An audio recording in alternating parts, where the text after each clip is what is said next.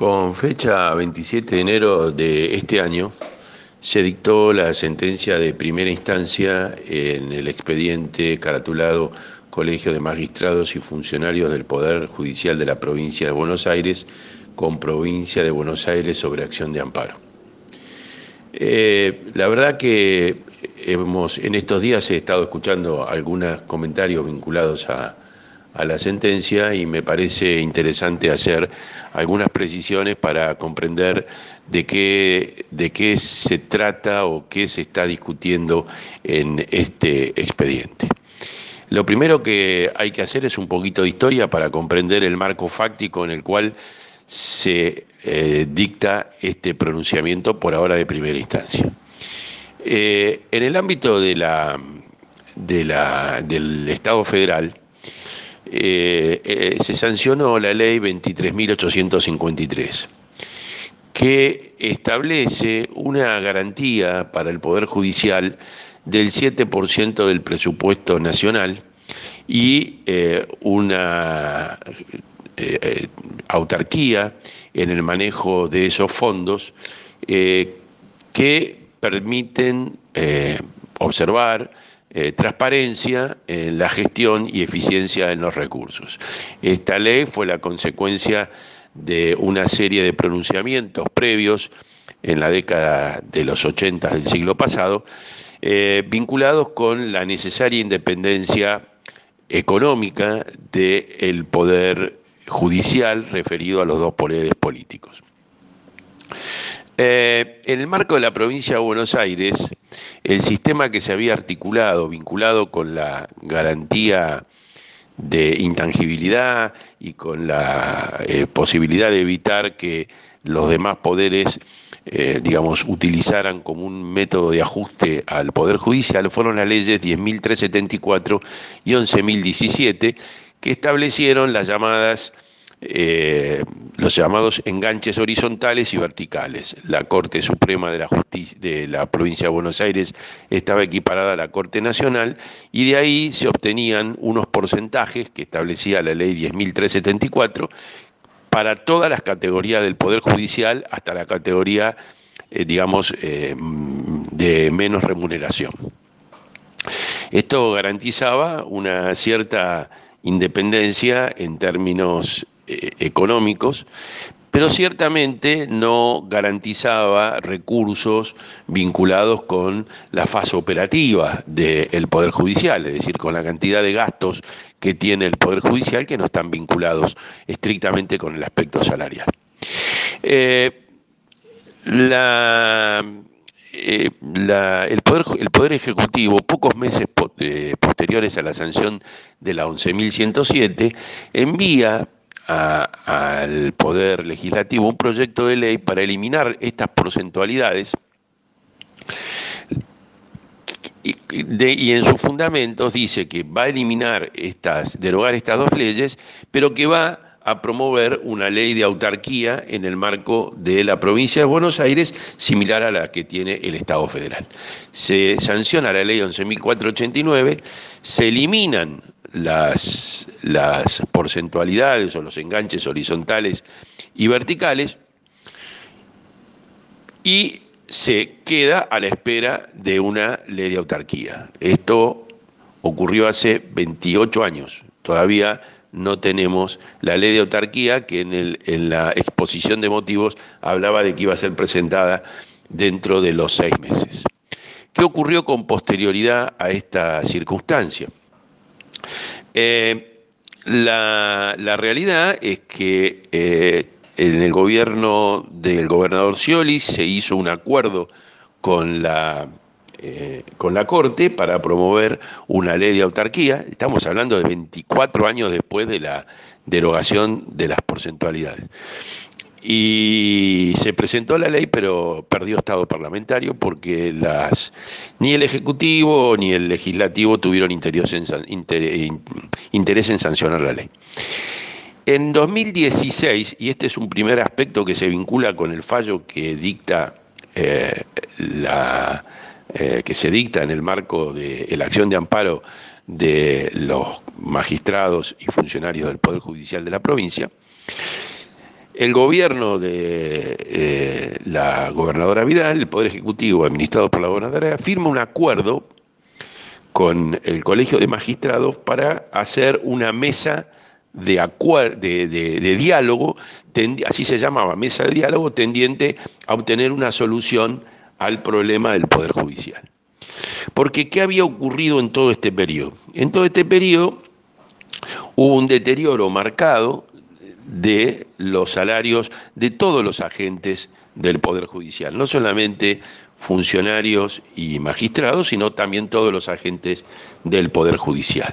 En algún momento eh, el, gobernador Solá eh, había establecido un sistema por el cual le daba un porcentaje de aumento mayor a los las categorías que no eran funcionarios y magistrados y menor a los jueces y magistrados tendientes a, eh, digamos, mantener cierta eh, capacidad de compra de los salarios de los eh, empleados del Poder Judicial. Esto duró tres, cuatro años. retomando el problema de la mesa de diálogo, la mesa de diálogo nunca se puso en funcionamiento. Nunca finalmente este, el Poder Ejecutivo se sentó a conversar de qué manera se podía solucionar el problema del retraso salarial.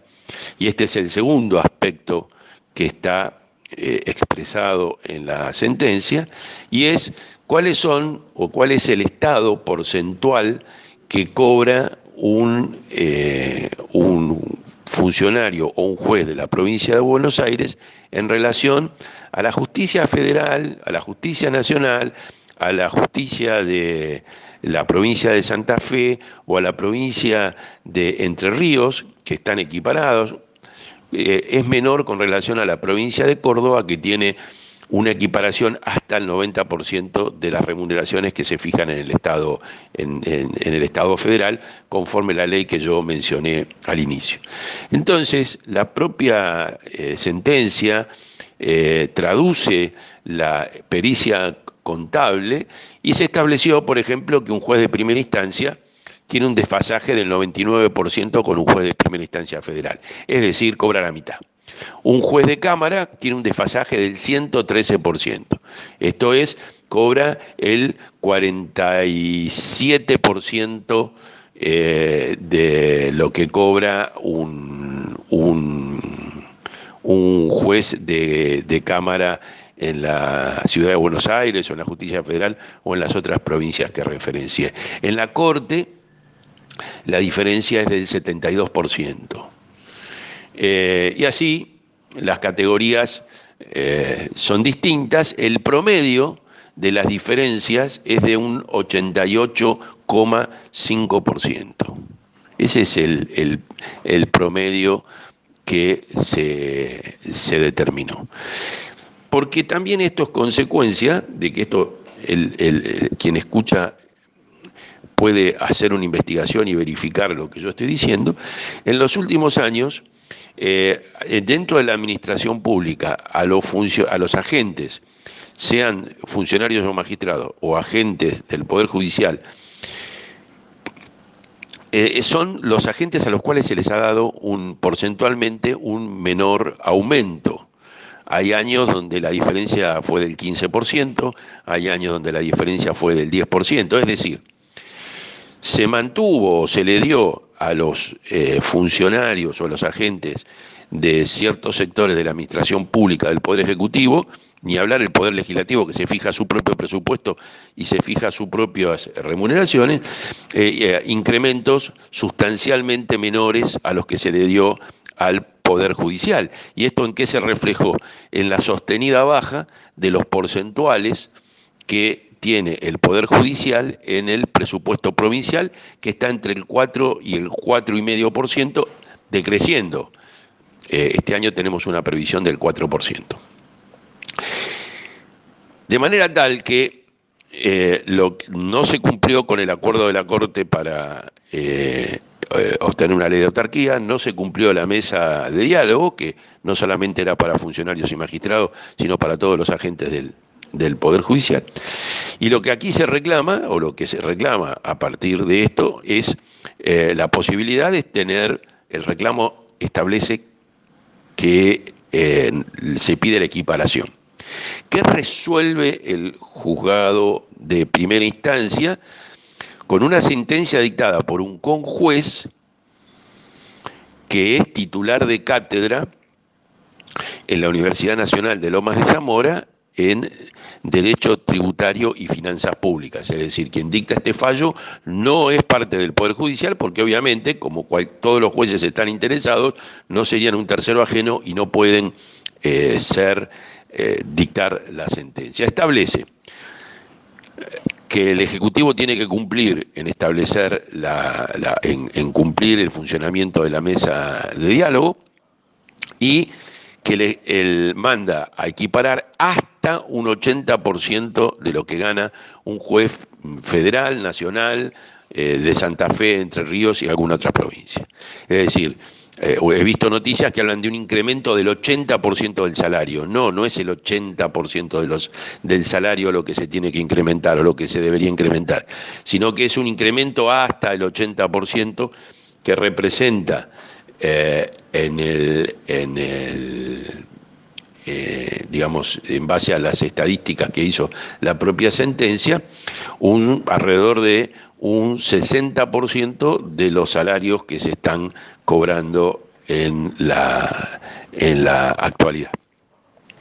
E incluso la sentencia establece los porcentajes de variación y demás y, demuestra eh, incluso la, menor, eh, no solamente la menor eh, incremento en relación al resto de los agentes del Estado, sino en, relación al resto de los poderes judiciales de la, del Estado, de los estados provinciales o del Estado Nacional. Bueno, este es el sentido de la sentencia. Es decir, poner en marcha la mesa de diálogo y poner en marcha eh, y establecer una equiparación que tiene un, término de cinco años, no es inmediata, o sea que tampoco es que hay que pagar esa diferencia inmediatamente, sino que se va a hacer progresivamente eh, en las distintas categorías. Hubiera sido deseable que la Asociación Judicial Bonaerense eh, adhiriera a la acción de amparo, que en un primer momento parecía que esto iba a ocurrir, finalmente no ocurrió. Esta es la situación de la sentencia. Del Poder Judicial eh, estadual, provincial, más grande de la República Argentina, que tiene la mayor cantidad de juicios porque resuelve alrededor del 40% del total de litigios que son objeto de resolución por la justicia ordinaria, que a su vez es la que tiene mayor cantidad de litigios, porque la justicia ordinaria resuelve tanto en penal, en civil, en comercial, como en laboral, como en contencioso administrativo, muchas más causas que las que se resuelven en la justicia federal o nacional. Y además es uno de los poderes judiciales, algunos dicen que el segundo, más grande de eh, Latinoamérica. Una última este, reflexión vinculada al estado institucional en la provincia de Buenos Aires.